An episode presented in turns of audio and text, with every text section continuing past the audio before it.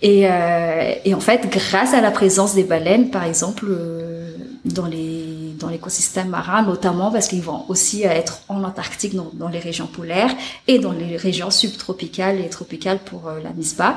Donc ça va permettre justement de protéger les autres espèces qui sont aux alentours. Parce que quand on sanctuarise un endroit, parce que c'est un endroit que les baleines fréquentent, ça permet justement de protéger toutes les espèces qui sont autour. Et c'est le cas de l'océan Indien, par exemple.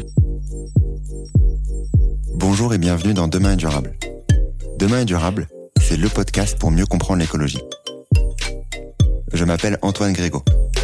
Je me considère comme un écolo imparfait et je suis, comme beaucoup, sensible aux enjeux de demain. Mais en juin 2020, au moment où j'ai décidé de démarrer le podcast, impossible de savoir par où commencer. Comment en savoir plus sur l'écologie facilement? Je vous propose donc, dans chaque épisode, de découvrir l'histoire de celles et ceux qui agissent pour un monde plus durable. Entrepreneurs, intrapreneurs, activistes. Ils agissent avec passion aux quatre coins du monde.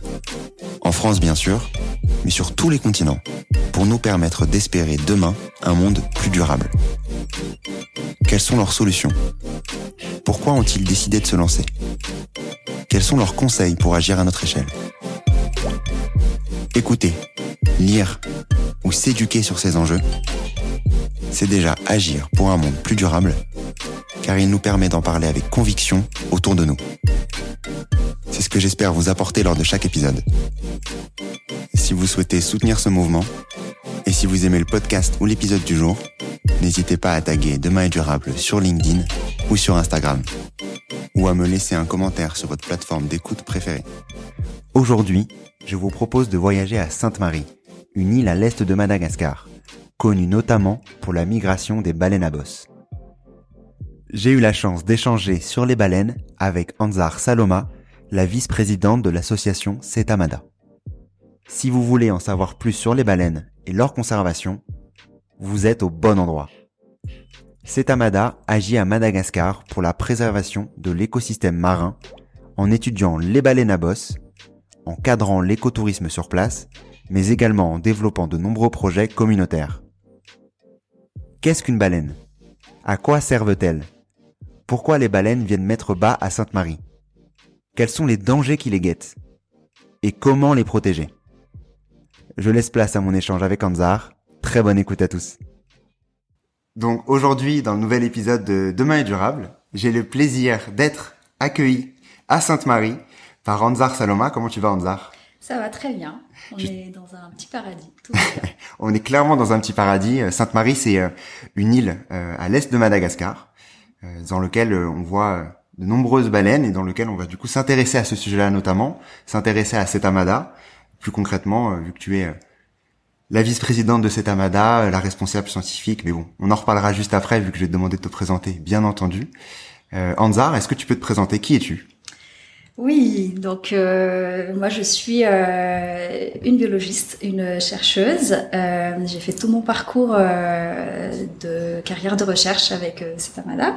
Donc j'ai travaillé, j'ai 12 ans d'expérience maintenant dans la conservation de la mégafaune marine et euh, spécialement en fait les baleines qui, qui sont mes premiers amours, si je peux dire ça.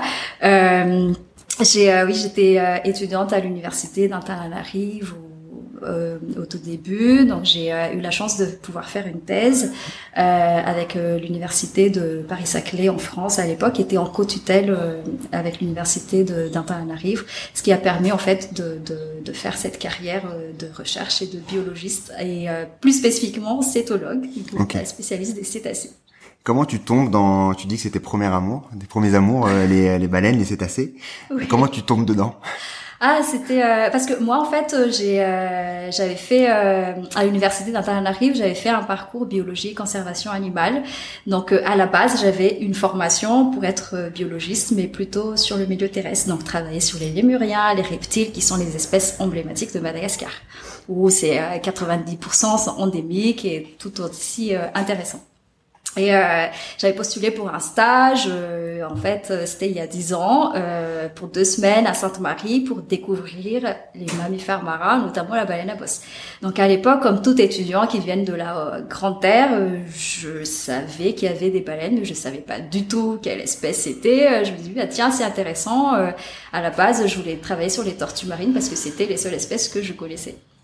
Et euh, j'arrive sur cette île où en fait euh, je connaissais pas du tout hein, et, euh, et euh, où il y a une grande concentration de baleines justement. Donc moi ma première sortie en mer c'était mer d'huile, une baleine qui a joué autour du bateau et c'était la révélation.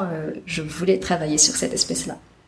Et comment tu te retrouves T'en as parlé un peu avant, mais donc l'envie d'aller travailler sur cette espèce et savoir sur quel sujet tu vas aller travailler et ensuite aller commencer cette étude-là qui semble euh, immense et euh, d'aller ensuite travailler sur cet amada Ouais. Bah en fait euh, à la base c'était pas rien de tout ça n'était prévu. Je suis je suis arrivée donc il y avait énormément de données qui étaient en possession de cet amada à l'époque et moi j'allais faire justement mon master 2 et, euh, et j'ai eu, euh, voilà, avec une collaboration avec cet Amada, donc c'était mes premiers, mes premières études que j'avais réalisées à l'époque, c'était l'analyse des données de, du well watching qui fait partie euh, des, de, la, de la science participative. Et, euh, et j'ai pu exploiter ces données-là dans le cadre de mon master. Et euh, en fait, au fur et à mesure que j'ai avancé avec euh, cet amada, à la base j'étais volontaire, après bénévole, j'étais chargée de communication, donc j'ai touché un peu à tout. Euh, j'ai fait la rencontre de plusieurs chercheurs internationaux en fait qui venaient ici à Sainte-Marie pour faire des recherches sur les baleines. Et là, je me suis rendu compte de l'ampleur de ce que c'était en fait au niveau mondial et que c'est un patrimoine qui, euh, qui appartient à Madagascar parce qu'à partir du moment où où elles viennent ici, en fait, elles sont sur nos côtes et et après, il y a aussi, euh, je me suis rendu compte aussi de tout l'impact socio-économique que ça que ça engendrait en fait au niveau du pays à l'échelle euh, régionale, hein, du coup. Et, euh, et euh, du coup, à partir de ça, en fait, j'ai j'ai pu me familiariser avec les méthodes de recherche scientifique. Et étant biologiste de base, je me suis lancée avec les chercheurs internationaux dans la, la recherche sur les les mammifères marins, notamment la baleine à bosse. Ok. Et quelle étude euh, t'as fait exactement euh, Qu'est-ce que t'as priorisé pour euh, étudier ces baleines à bosse? Bah alors pour euh, ma thèse en fait parce que là hein, quand on se spécialise sur quelque chose c'est à partir de la thèse où, euh, où l'on se spécialise. Euh, donc moi je me suis intéressée justement sur euh, les études des interactions mer-baleineau étant donné que quand les baleines à bosse, hein, l'espèce qui est ici, quand elles viennent à Sainte-Marie c'est pour s'accoupler et mettre bas. Et, et Sainte-Marie a la particularité justement d'avoir cette eau qui est propice justement à, à cette mise bas et, et pour quelle raison?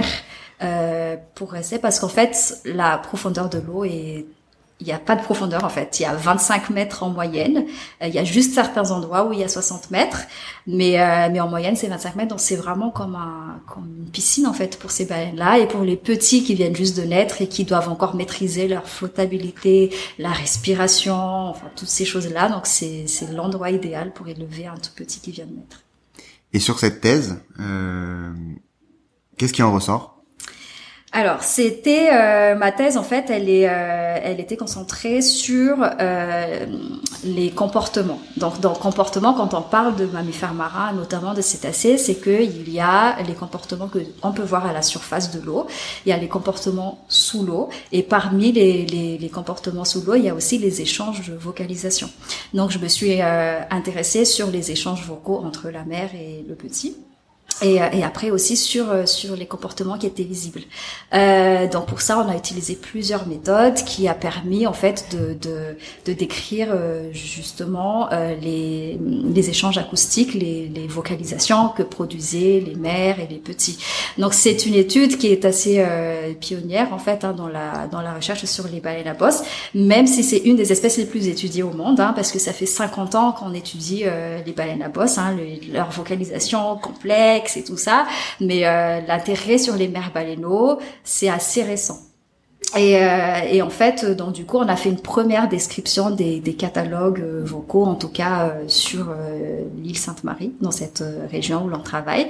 Et, et, après, on a aussi défini le positionnement du baleineau par rapport à, à, à sa mère, à combien de mètres de distance. Il va pas s'éloigner plus de 9 mètres de sa mère, par exemple. Il va toujours rester dans l'angle de vision de sa mère, donc à côté de, de à côté de l'œil, hein, qui est au, au niveau de la tête.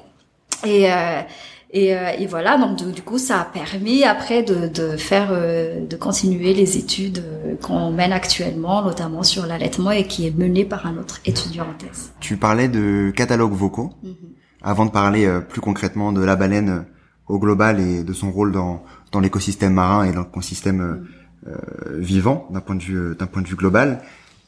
Sur cette partie, euh, sur les enregistrements que tu as pu faire, les études, qu'est-ce qui en ressort? Qu'est-ce que vous voulez ressortir de ces échanges-là vocaux? Alors, on est, euh, comme j'ai dit, c'est une étude de base. Donc, ce qu'on n'a pas réussi à faire, ça je vais tout de suite le dire, hein, c'est de déjà définir si les sangs venaient vraiment du petit ou de la mère. Parce qu'en fait, euh, pour faire cette étude, en fait, nous, on avait utilisé une balise qui s'appelle la coussande, qu'on collait en fait avec avec des systèmes de ventouse et qu'on le collait sur la mère ou sur le petit. Et en fait, euh, cette balise-là enregistrait tout ce qu'il y avait aux alentours que ce soit les mâles qui chantent, parce que c'est les mâles, les mâles chantent chez la baleine à bosse, ou les femelles qui produisent des vocalisations. Euh, ce qu'on a déjà constaté, en tout cas en analysant toutes les, les, les, enregistrements, c'est que euh, euh, les femelles, enfin, il y avait plus de vocalisations qui étaient de basse fréquence. Voilà.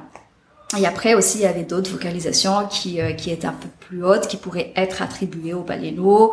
Donc, euh, donc euh, là, nous, on a fait vraiment un descriptif global des sons sociaux qui sont produits.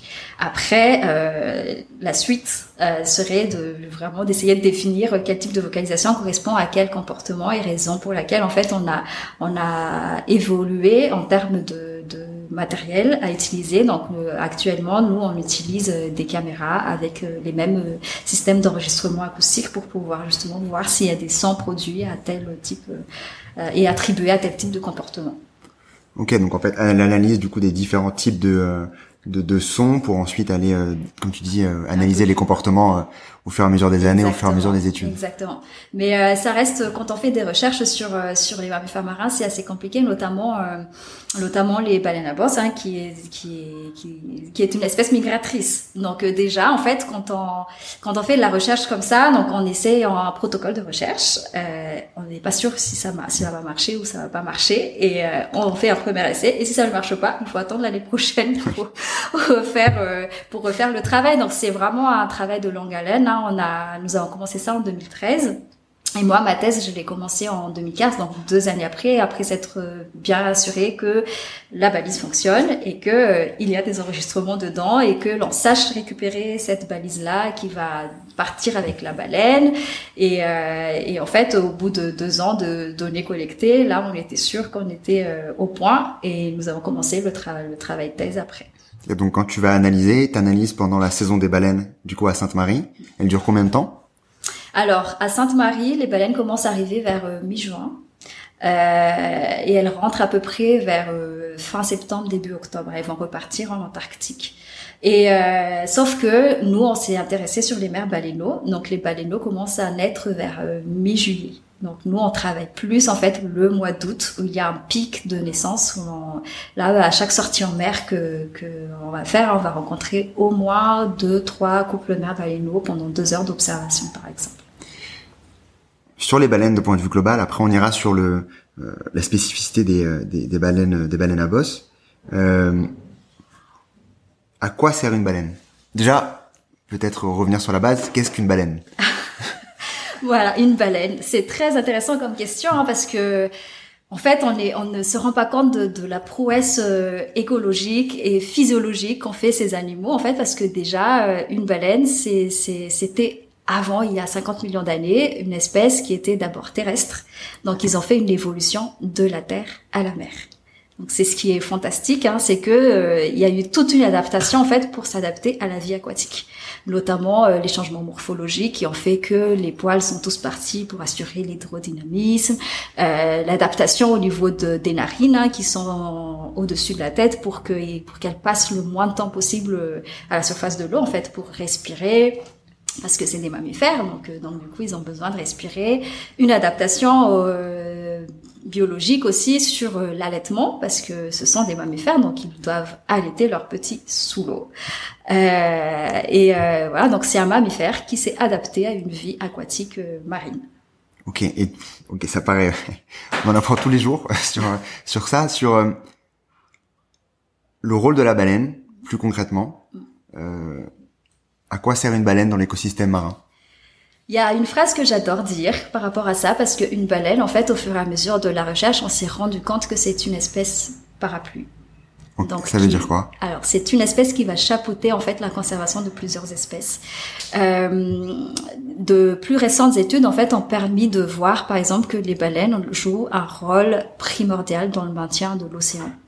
Euh, c'est-à-dire, pour être plus simple, c'est que euh, grâce à eux, en fait, on peut maintenir euh, les phytoplanctons, qui sont des petits organismes hein, qui assurent la photosynthèse et qui vont produire en fait l'oxygène qu'on respire, tout en sachant que actuellement, on avait dit, on a eu on disait toujours que c'était la forêt qui produisait l'oxygène que l'on respire, ce qui n'est pas faux, hein, mais euh, on s'est rendu compte plus tard que 80% de l'oxygène qu'on respire, en fait, c'est l'océan qui nous le qui, qui le donne. Donc, euh, donc, euh, et là, en fait, c'est là où la baleine, elle va jouer un rôle majeur parce que de plus récentes études ont montré que les, les, les fesses de baleines, elles vont en fait fertiliser l'océan et vont du coup avoir un rôle important au niveau des phytoplanctons qui sont responsables de la photosynthèse et qui vont produire euh, au niveau de l'oxygène.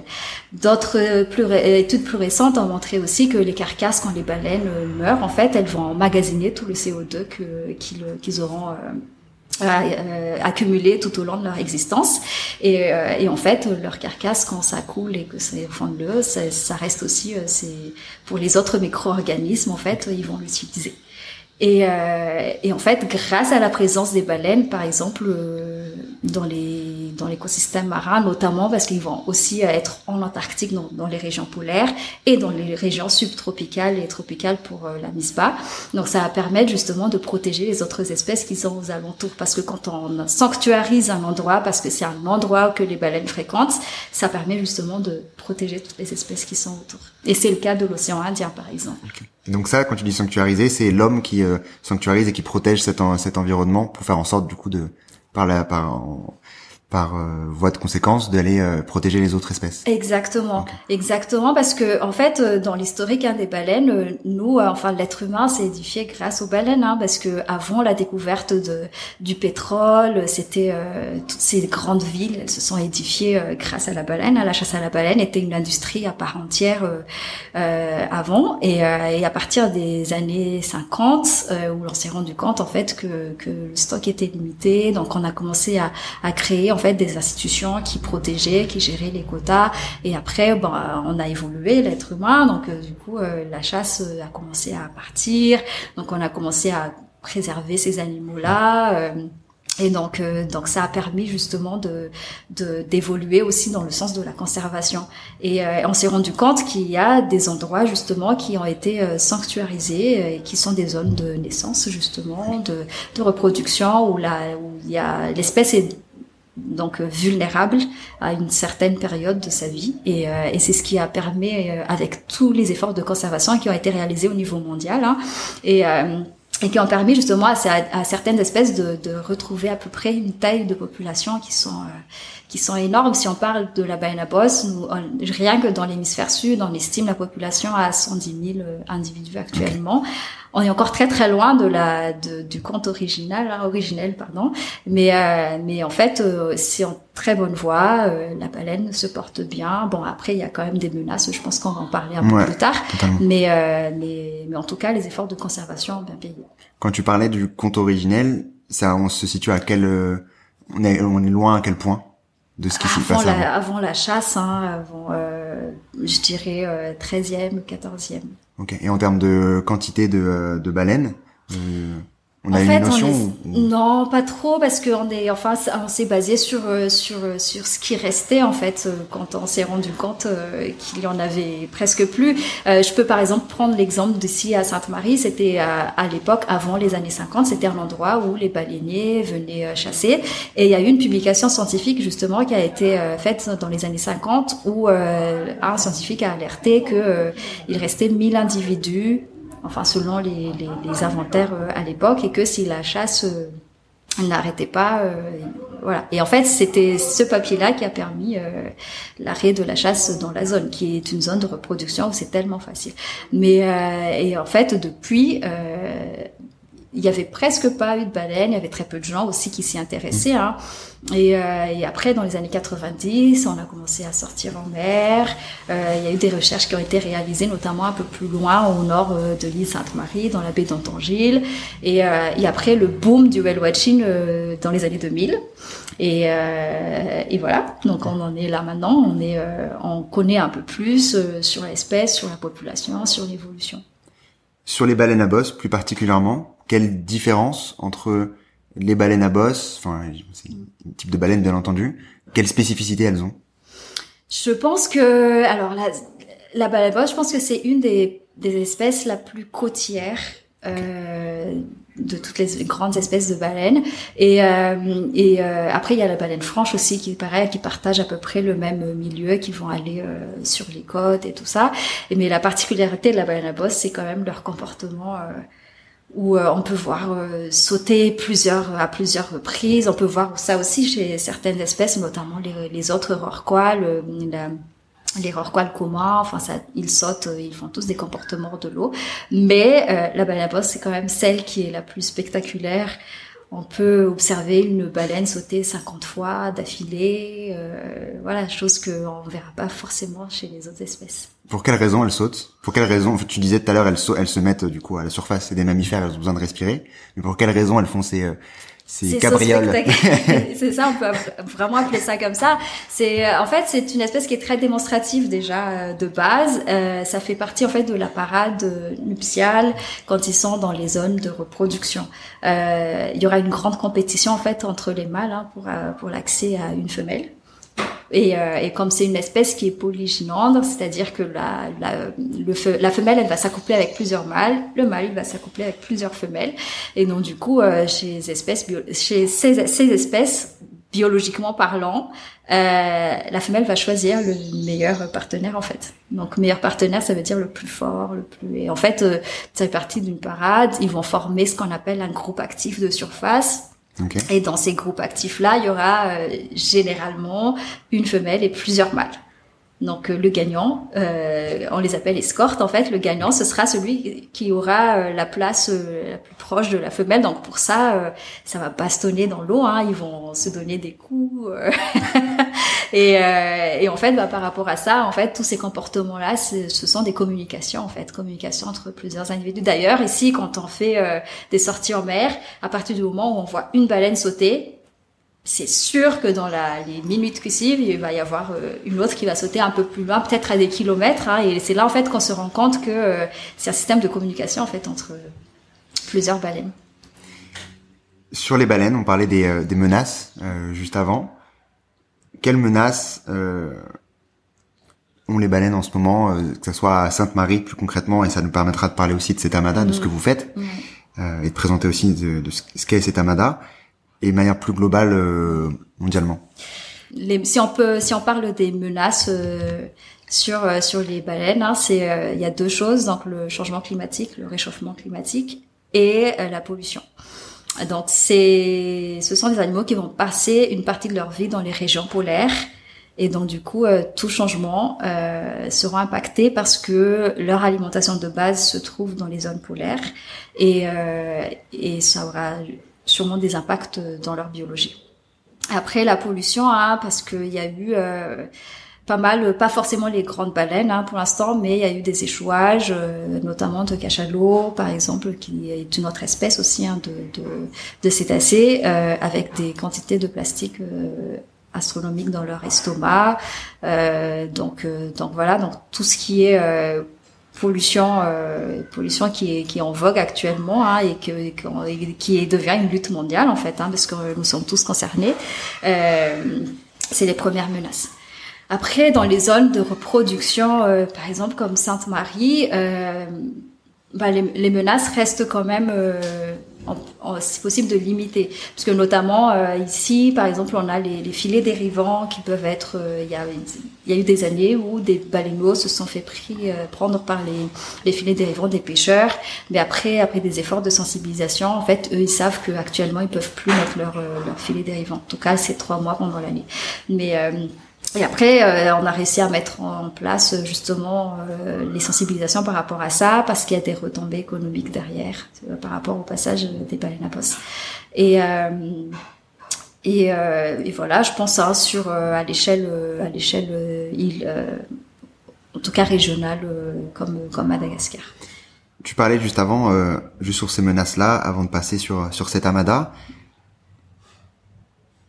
tu disais qu'il y avait des chasses à la baleine à l'époque et que du coup ça avait euh, été largement limité, même si on sait qu'il y en a encore euh, à d'autres d'autres endroits du globe. Euh, à quel point c'est une menace pour les baleines encore mondialement et, et dans la région? Est-ce qu'il y a ce type de, de coutume qui existe encore, enfin coutume d'habitude. Alors au niveau mondial, en fait, bah, il reste euh, trois pays hein, qui, euh, qui chassent, mais c'est en très bonne voie. En très bonne voie parce que euh, l'Islande, par exemple, en 2024, il prévoit d'arrêter les chasses culturelles. En fait, hein, c'est des raisons culturelles. La Norvège, c'est pareil, mais ils sont, ils font la chasse d'une manière avec des quotas très précis. Voilà.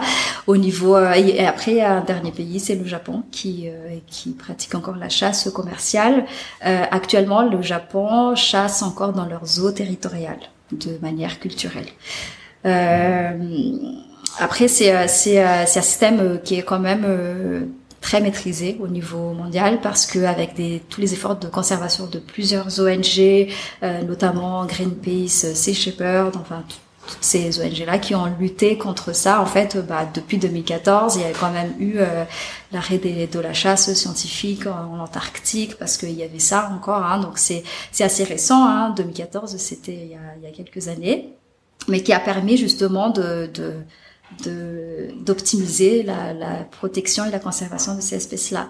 Donc je pense qu'à l'heure actuelle où euh, où, euh, où on connaît suffisamment, on a pris assez de recul sur le rôle de la baleine dans le dans l'écosystème marin qu'on a parlé tout à l'heure, euh, leur rôle au niveau socio-économique les pays tendent à, aller dans la conservation en fait. Euh, même même les pays qui sont concernés euh, par ça en fait. Hein, on peut prendre l'exemple de l'Islande qui euh, qui qui a quand même un système très bien mis en place et qui qui vont aller vers l'arrêt de cette chasse là.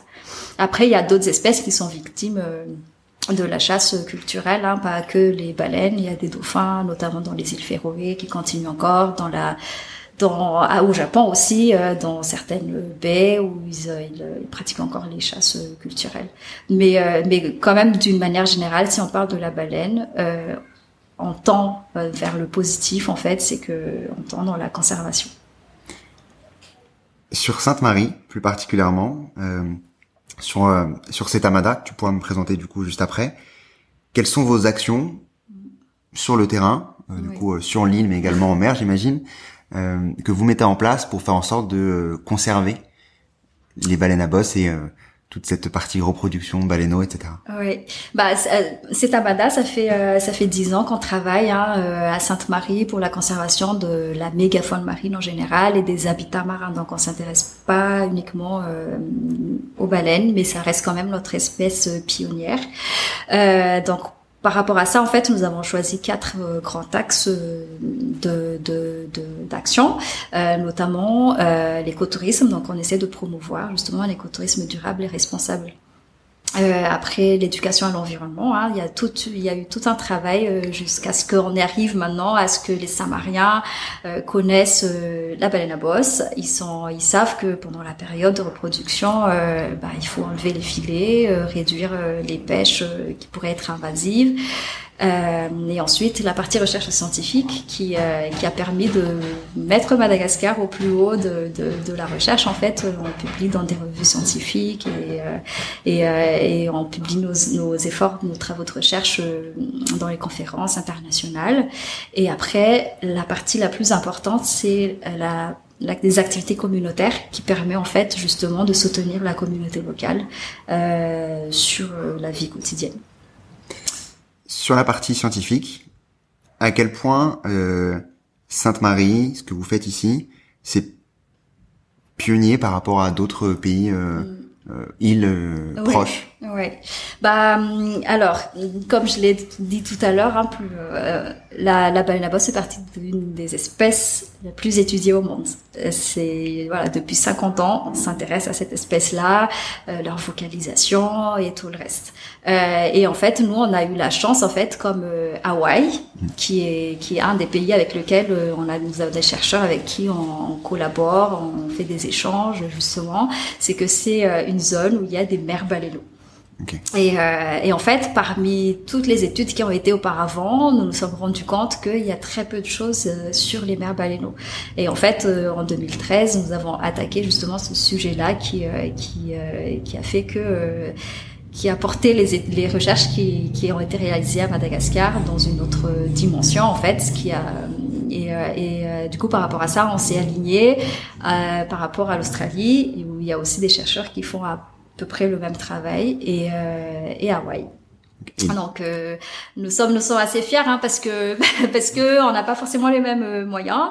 Euh, ici ça va être vraiment euh, les moyens du bord. Hein. C'est pas euh, nous avons pas nous n'avons pas des financements astronomiques pour faire des, des, travaux de recherche, mais on arrive quand même à à faire avec des collaborations avec des universités euh, en France, euh, des collaborations avec d'autres ONG aussi hein, pour euh, pour le partage des données, des connaissances et nous avons réussi à avancer de manière à ce que on soit au même niveau que des pays comme comme l'Australie et, les États-Unis. C'est les mêmes baleines qui vont de Madagascar à Hawaï en Australie ou c'est ce sont des baleines différentes. enfin, c'est la même espèce, mais en fait, euh, la particularité de la baleine à bosse, c'est que euh, jusqu'à preuve du contraire, hein, elles sont fidèles à un site de reproduction. Donc, il y aura une population, en fait, une sous-population, si on peut dire ça, qui vont migrer euh, vers l'océan Indien. Après, il y aura les baleines d'Australie qui vont migrer vers l'Australie et les baleines de d'Hawaï, par exemple, s'ils ont un site de reproduction d'Hawaï, qui vont migrer dans cette zone-là de plus récentes études ont montré parce qu'en fait les scientifiques ils se sont tous euh, ils ont compris qu'il fallait collaborer. Euh, et notamment par exemple chez la baleine à bosse on arrive en fait à reconnaître un individu par euh, en prenant la photo de la nageoire caudale donc qui est exactement comme notre empreinte digitale. Donc on peut reconnaître chaque baleine avec la photo de la face interne de la nageoire et, euh, et, en fait, chacun travaillait un peu dans son coin, euh, voilà. Mais sauf que depuis, je pense, euh, ces dix dernières années, on s'est rendu compte que si on partageait les données, euh, ce serait, c'est mieux. Voilà, c'est mieux. et on a été assez intelligents. Hein. Nous, je parle des scientifiques du monde entier. Donc, il y a eu, on a commencé à créer des plateformes en fait qui permettaient justement de mettre les photos de tout le monde dedans. Et du coup, nous, on a contribué à ça parce que nous, chaque année ici, avec les bateaux touristiques, dans lequel on met des échos volontaires qui sont formés, qui vont prendre des photos, des données et tout ça. Et chaque année, nous, on collecte près de 300 photos de ces baleines-là.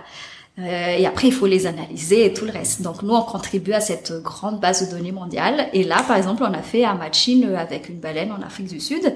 Il y a eu un matching. Matching, euh, c'est quand on reconnaît la même baleine. Il y a eu un matching euh, par rapport au Brésil, par exemple. Donc, on, on connaît, finalement, on connaît très peu de choses sur les la, les possibles migrations euh, transversales en fait qu'il pourrait faire. On sait du nord au sud, mais on ne le sait pas de l'est d'est en ouest ou le contraire.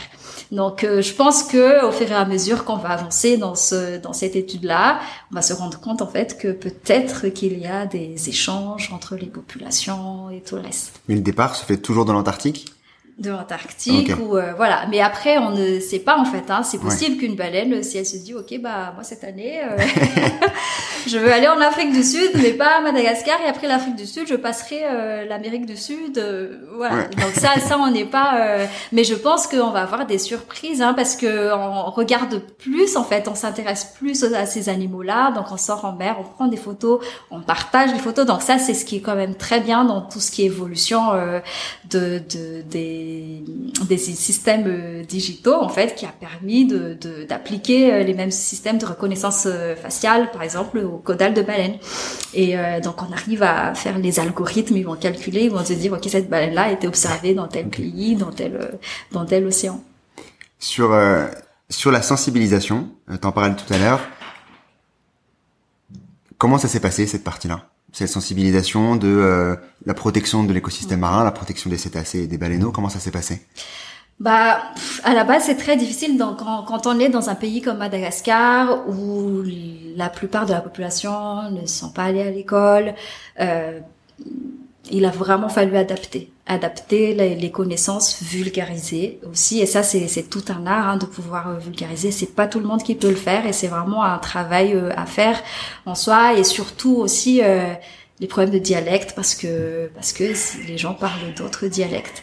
Donc il a vraiment fallu adapter en fait les, les, les systèmes de sensibilisation. Donc il y a eu des descentes euh, dans les villages et et après, comme le cas de, de Sainte-Marie, par exemple, les gens savent déjà qu'il y a des baleines.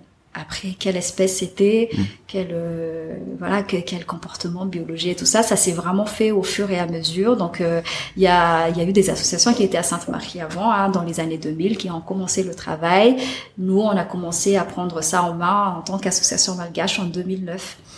Et, euh, et donc, du coup, ça a permis en fait de faire des sensibilisations en malgache euh, avec euh, les dialectes locaux. Donc on a formé euh, la population locale, les jeunes, les bacheliers, enfin qui euh, ah donc on a on a fait des sessions de formation justement de, de, formateurs pour pouvoir aller faire les sensibilisations. Et ça s'est fait aussi de manière très ludique, hein, avec des chansons, avec des vidéos qui sont beaucoup plus. voilà. Petite anecdote juste par rapport à ça, c'est que c'est que Madagascar c'est un grand pays, hein, donc euh, donc euh, à la base c'était juste connu que les baleines étaient à Sainte-Marie. Et moi, euh, par exemple, il y a dix ans, je savais pas du tout qu'il y avait qu'elles au final elles, elles, allaient partout à Madagascar en fait et, et les gens notamment des hautes terres qui ont fait des études supérieures parce que c'est voilà il y a eu cette avancée là pour les hautes terres ne sont pas forcément marins. Donc euh, on ne s'intéresse pas du tout euh, sur ce qu'il y a en mer, euh, quelles espèces on a, enfin en tout cas ceux qui ont fait des études supérieures. Donc c'est assez récent et, et ça, euh, Amada peut en être fier par rapport à ça parce que moi, par exemple, je fais partie des premiers étudiants malgaches qui ont été formés sur sur les cétacés. Et, euh, et, la plus grande victoire hein, de, de, ça, c'est que actuellement, sur les biais de 5000 arrières à Madagascar, il y a une nageoire caudale de baleine. Ok, je me suis pas rendu compte. Okay. Et donc du coup, nous, euh, c'était un peu notre victoire parce que maintenant, en fait, c'est acquis que Madagascar est une île et que, euh, en fait, autour de notre euh, zone maritime, il y a des espèces de baleines qui évoluent. On, je pense que les gens ne savent pas encore combien, euh, combien d'espèces il y en a, mais en tout cas pour la baleine à bosse, c'est acquis, c'est que, que Madagascar possède ça en tant que patrimoine naturel. Tu parlais juste avant euh, aussi des euh, de la sensibilisation. J'imagine, tu me diras si c'est si c'est contraire, hein, les euh, les Saint-Mariens euh, ont, j'imagine, l'habitude d'aller euh, se nourrir dans la mer, pêcher, pour ensuite se nourrir au quotidien, nourrir leur famille. Comment ça a été accueilli ces sujets-là? Est-ce que vous avez abordé ces sujets-là? Et à quel point la pêche peut être aussi néfaste, impacter le l'écosystème marin et plus concrètement aussi les cétacés? Bah oui, en fait, c'est euh, c'est là où c'est important en fait la, la, la, gestion de la durabilité des activités parce que avec euh, les retombées économiques, ça a permis justement de temporiser euh, temporiser tout ça. C'est que en fait, pendant les trois mois de passage des baleines, l'île tout entière va vivre au rythme des baleines. En fait, il y aura un peu plus de touristes, il y aura plus de fréquences. Euh, nous avons mis en place euh, il y a quelques années avec euh, l'Office de tourisme de Sainte-Marie le, Festival des baleines qui était un, un événement vraiment acquis par la population. Et, et en fait, ça a permis justement de temporiser entre la pêche parce que Sainte-Marie c'est une île qui va vivre à 90% de la pêche et des activités touristiques. Donc ça a permis de mettre la balance entre entre les deux activités. Après, au, par rapport à la pêche, Tant qu'en restant dans la pêche traditionnelle, très très peu d'impact. Euh, il y a juste le problème des filets dérivants. Mais en dehors de ça, en fait, euh, les piroguiers, euh, ils sont ravis hein, de voir des baleines. Vous pouvez, si vous allez en mer, vous allez voir plusieurs piroguiers. Et en fait, en fait au début, on pensait que ces piroguiers-là, ils, vont aller pêcher. en fait, on s'est rendu compte qu'ils sont là et ils observent les baleines. et, et c'est là où on s'est dit, ok, le travail a été bien fait. Et après aussi, euh, euh, déjà de base, hein, parce que ça, il faut quand même souligner, c'est que à Sainte-Marie particulièrement, les baleines sont appelées les Anaharibé. Ça veut dire le grand Dieu. Donc il y a déjà ce respect en fait de cet animal qui est euh, qui est emblématique et que les Samariens vénèrent comme comme leur dieu. Sur euh, sur cette partie-là, plus concrètement, euh, est-ce qu'il y a des dérives à des moments, des personnes qui malheureusement passent un cap qui ne devrait pas passer, ou ça marche, ça, du coup la, la, la sensibilisation a été tellement bien faite que ça, ça, ça a bien, ça a fonctionné comme ça? Ouais. Bah en fait oui, il y a eu la sensibilisation, mais avant ça, c'était déjà, euh, il y avait déjà ce, c'était acquis, hein, mais c'est juste vraiment au niveau de la connaissance de ce qui est c'était plus nous on a plus travaillé dans les bonnes pratiques euh, que, que, que vraiment euh, les inculquer ça euh, si on peut dire ça comme ça. Euh, il n'y a jamais eu des rives il y a eu par contre des cas où une baleine était prisonnière d'un filet et que les Samariens les pirogues sont allés la libérer. Ok ouais, donc ça va dans ce sens-là C'est génial. voilà, c'est génial.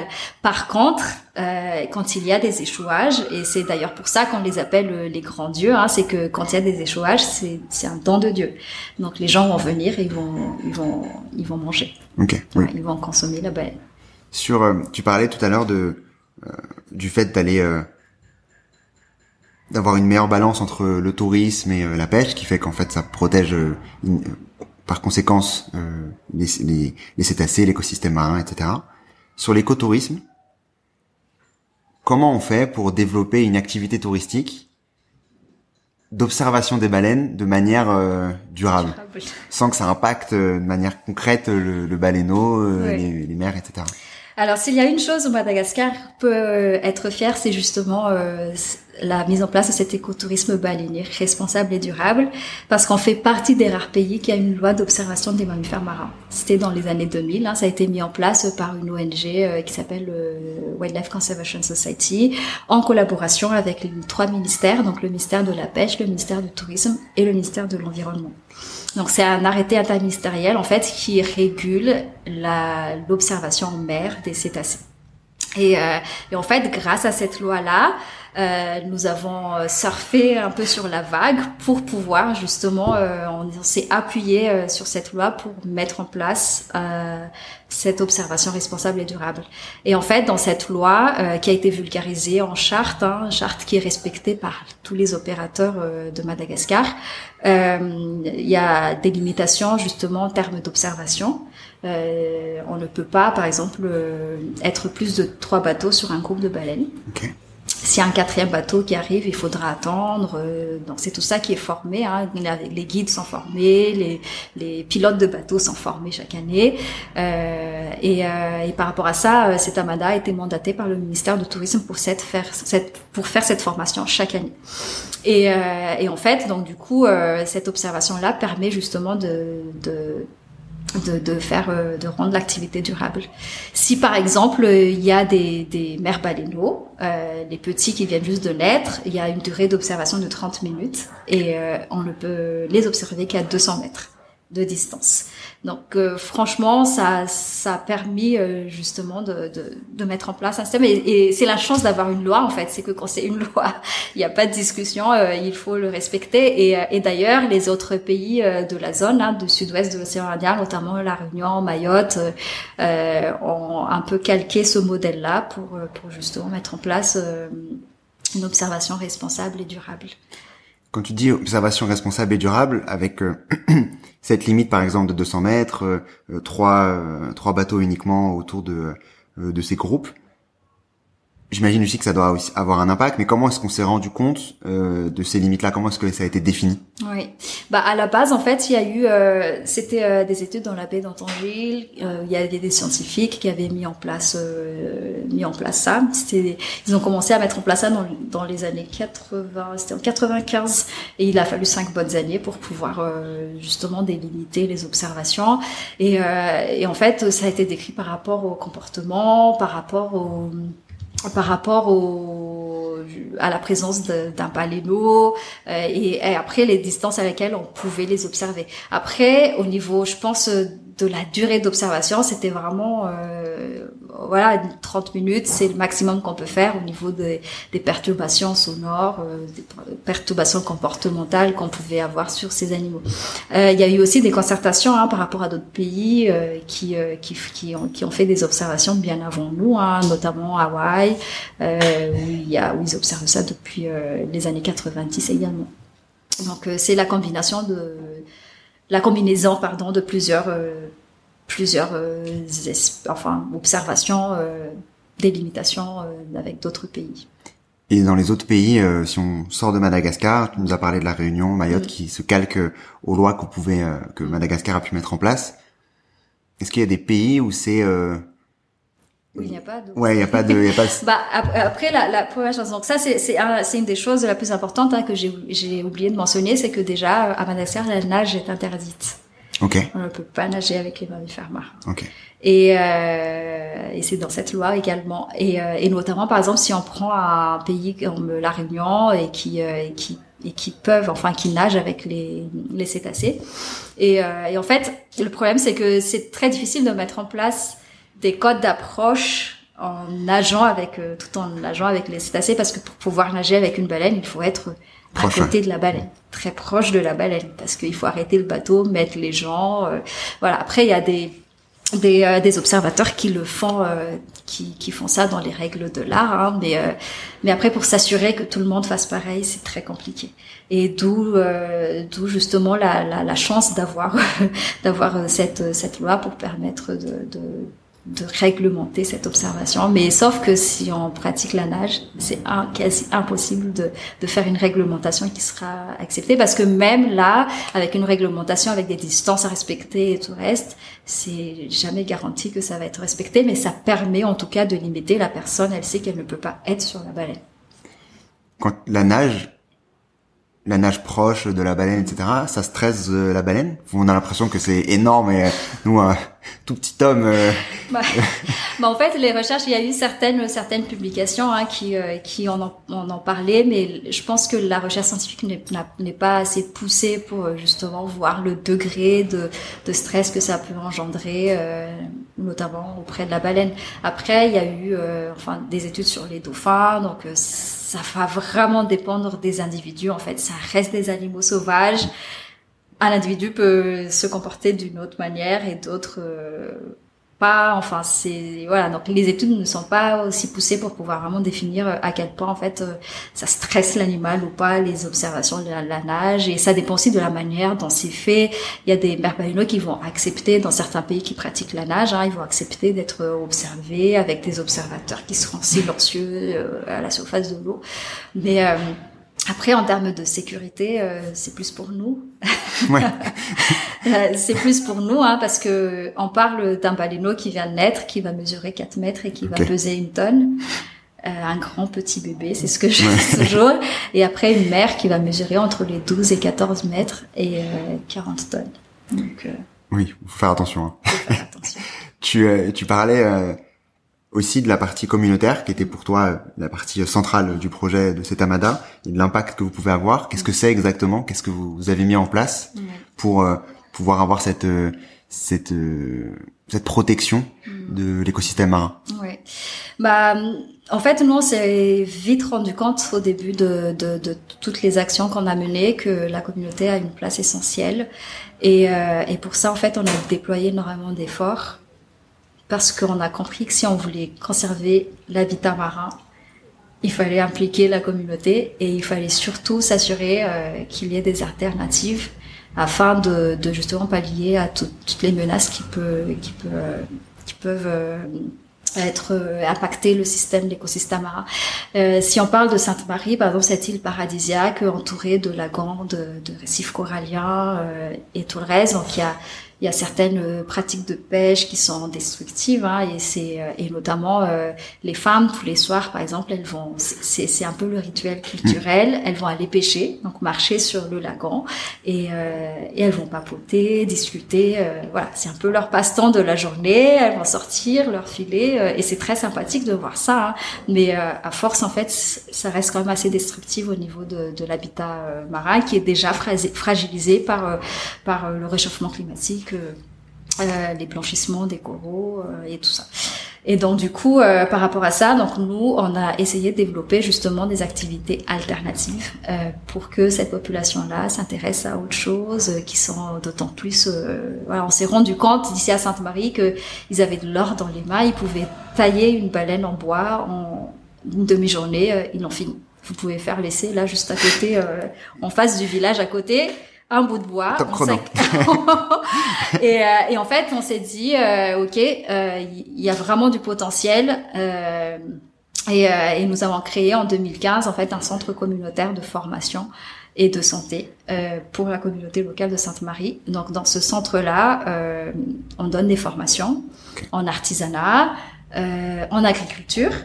Euh, ça, c'est une grande histoire hein, parce que toute la côte est de Madagascar, ce sont des pêcheurs et des cueilleurs la haute terre, ce sont des agriculteurs.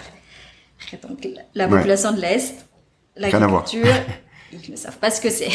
Donc du coup, c'est vraiment un travail de longue haleine qui a été d'autres ONG travaillent sur ça aussi. On peut pas prétendre que c'est nous qui avons fait ça, mais euh, mais en tout cas, on a appuyé euh, cette partie-là justement pour pouvoir euh, changer, mais pas changer, hein, évoluer dans un autre comportement, en fait, préserver le le milieu marin. Et, euh, et donc, euh, donc ce centre-là assure euh, assure ça en fait, euh, notamment, enfin l'apiculture, enfin d'autres activités, agriculture, artisanat.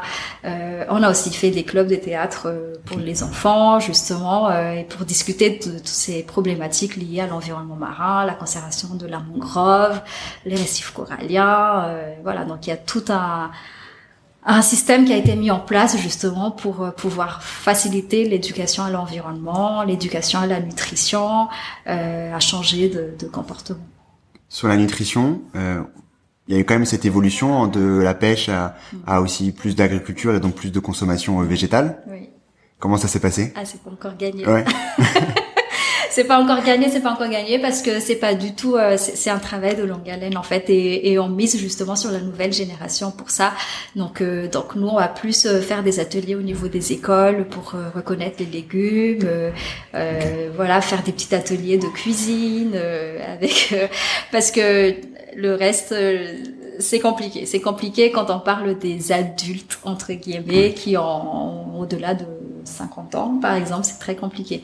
Et, euh, et de toute manière, par exemple, euh, voilà, on est, il y a quand même une obligation euh, parce que les ressources euh, ne sont pas euh, infinies. Hein, donc ça, on le sait tous. Hein, donc euh, on les, ils comprennent hein, parce qu'avant ils, ils pêchaient à 2 km de la côte. Maintenant, ils sont obligés d'aller à 10 km, voire très loin. Quand on voit les pirogues en pleine mer, ça fait peur.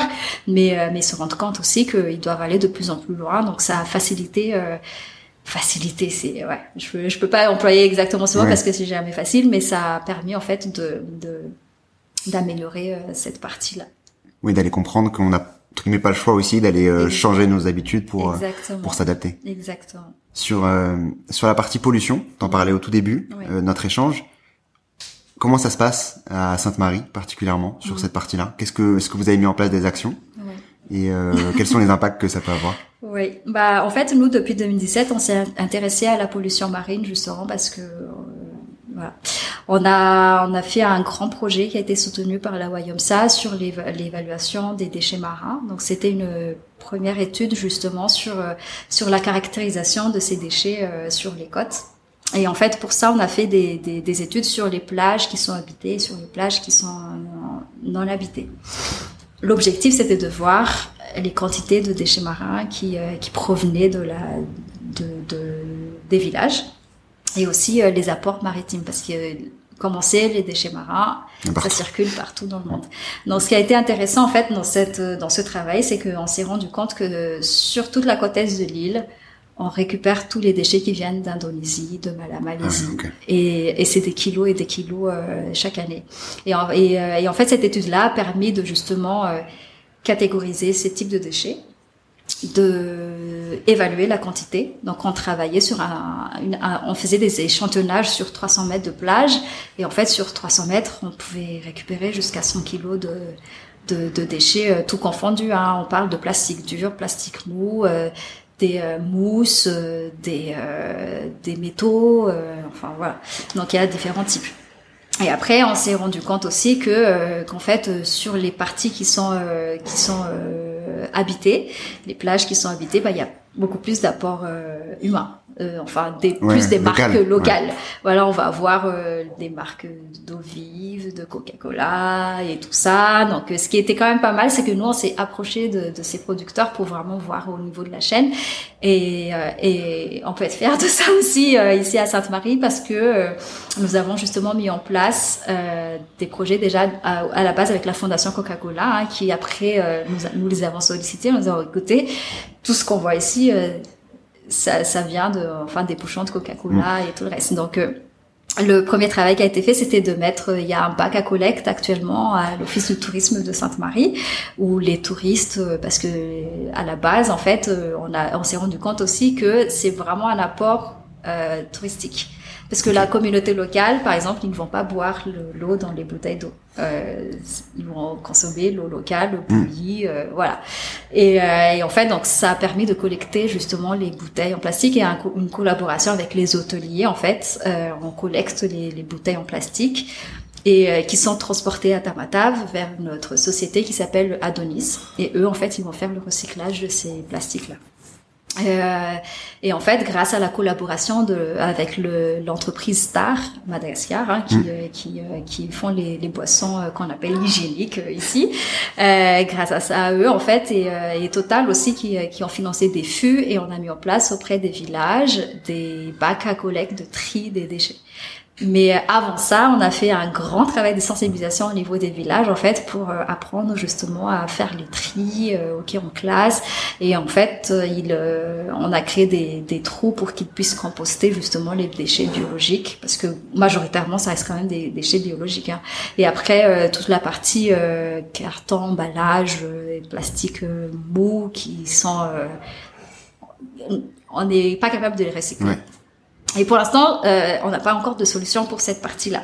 Euh, pour le, les plastiques durs euh, type bouteille, on a une solution. Les euh, déchets en verre, ça c'est rapatrié vers le centre Anzaranei et les artisans, en fait, les jeunes, ils vont faire des décorations et tout ça. Euh, là où, en fait, tout ce système qui a été mis en place, où est fragile, c'est que tout est dépendant des activités touristiques.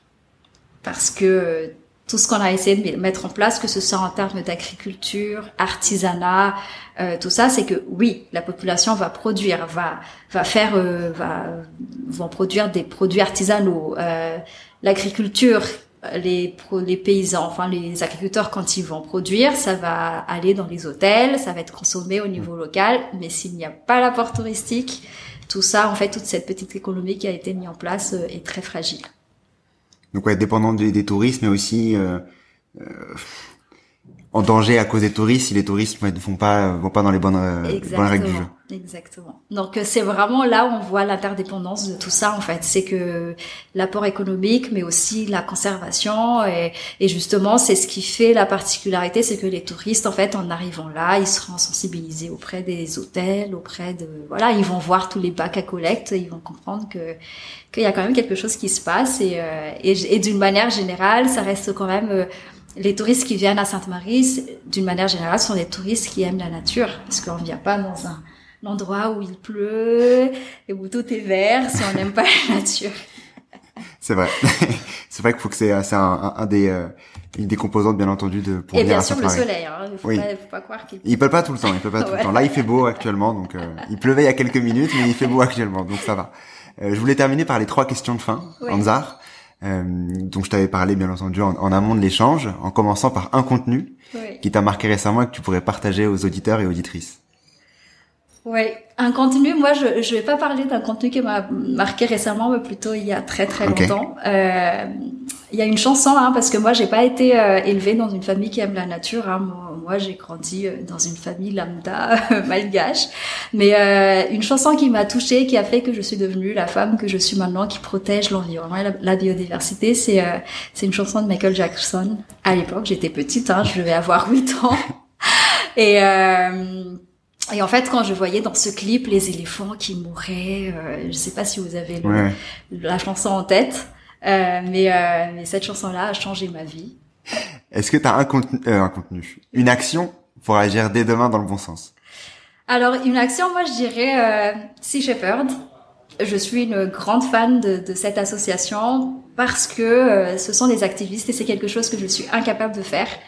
Et, euh, et je suis vraiment euh, ravie qu'il y ait des personnes qui font ça et qui, et qui vont droit au but et qui, qui font quelque chose pour changer le monde là où ça va pas, là où on n'oserait pas dire les choses en fait. Et, et c'est très bien que voilà, il faut de tout pour faire un monde et qu'il y ait ce, ce ce type d'activité, ce, type de personnes qui sont dévouées justement à la conservation de la nature.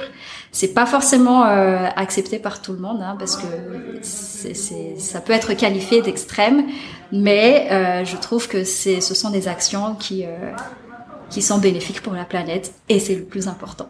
Allez bien les suivre. Si je sais pas, très important. J'avais interviewé Lamia et Semlali il y a un an maintenant. Oui. Et euh, en effet, c'est euh, c'est incroyable ce qu'ils font. Exactement. Et euh, leur leur action, euh, que ça soit contre la piraterie euh, en Contre Afrique ou contre le braconnage, euh, et, euh, et, plus globalement aussi sur euh, l'arrêt de la pêche intensive, qui est aussi très important. C'est ça. Euh, très important d'aller les suivre et d'aller euh, les soutenir et les encourager, les partager au quotidien pour se rendre compte à quel point ça a un impact. à quel point ça a un impact et notamment euh, pour les pays comme euh, comme Madagascar par exemple qui n'a pas les moyens et, et heureusement qu'il y a ce genre d'action euh, dans l'océan Indien ou euh, ou ailleurs hein, parce que ça permet justement de conserver les espèces mais mais une autre type de conservation mais qui est d'autant plus euh, je pense pour moi dans la balance on est équilibré euh, par rapport à d'autres approches de conservation.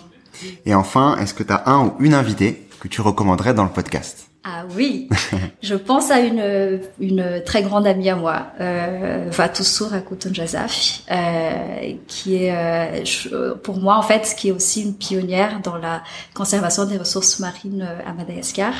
Euh, une jeune femme euh, qui euh, qui travaille avec les communautés de pêcheurs euh, depuis plusieurs années et qui a réussi à mettre en place le plus grand réseau des, des petits pêcheurs à Madagascar. Et, euh, et je pense que ces actions sont complémentaires euh, par rapport à ce qu'on fait hein, au niveau de la conservation de la mégafaune marine, mais là c'est plus vraiment à l'échelle euh, à l'échelle des petits pêcheurs, à l'échelle côtière. donc donc c'est vraiment c'est une personne importante dans la conservation de la ressource marine à Madagascar. Si on souhaite vous retrouver, c'est Amada, toi, comment est-ce qu'on peut faire? Comment est-ce que les auditeurs auditrices peuvent euh, vous contacter ou retrouver cet Amada? Oui, déjà on a un site web hein, www.cetamada.org. Donc si vous tapez juste Cetamada, vous allez voir apparaître plein plein de choses, les baleines, Sainte-Marie, euh, les échouages, la recherche scientifique, euh, la communauté, enfin tout ça tout ça. Donc c'est assez facile hein, de taper juste sur internet. Et sinon euh, sinon je suis joignable aussi sur mes réseaux sociaux euh, et par email évidemment. Tous nos contacts sont dans le, notre site internet. Parfait, bah, merci beaucoup. Merci Anzar pour ton temps. C'était un grand plaisir. Moi aussi. Tout d'abord, bravo d'être arrivé jusque-là. Et j'espère que l'épisode t'a plu.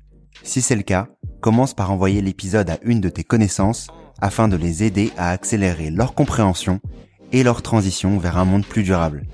Et pour dupliquer encore plus ton impact, laisse un commentaire sur ta plateforme d'écoute préférée. C'est ce qui permettra à d'autres de découvrir le podcast. À très vite.